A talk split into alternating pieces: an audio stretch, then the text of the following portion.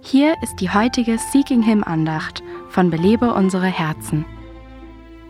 Fällt es dir manchmal schwer, alle Ablenkungen auszublenden und Zeit mit Gott alleine zu verbringen? Eine Mutter hat mir dazu einmal Folgendes gesagt. Ich erinnere mich an eine schöne Begebenheit mit unserem Sohn Johannes. Als er etwa 18 Monate alt war, stand er jeden Morgen aus seinem Bettchen auf und suchte mich.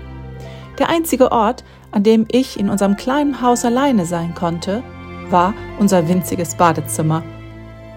Jeden Tag ging ich dorthin, um meine stille Zeit mit Gott zu haben. Johannes kam dann irgendwann, steckte seine kleine Hand unter der Tür durch und hielt meinen Fuß fest, bis ich fertig war.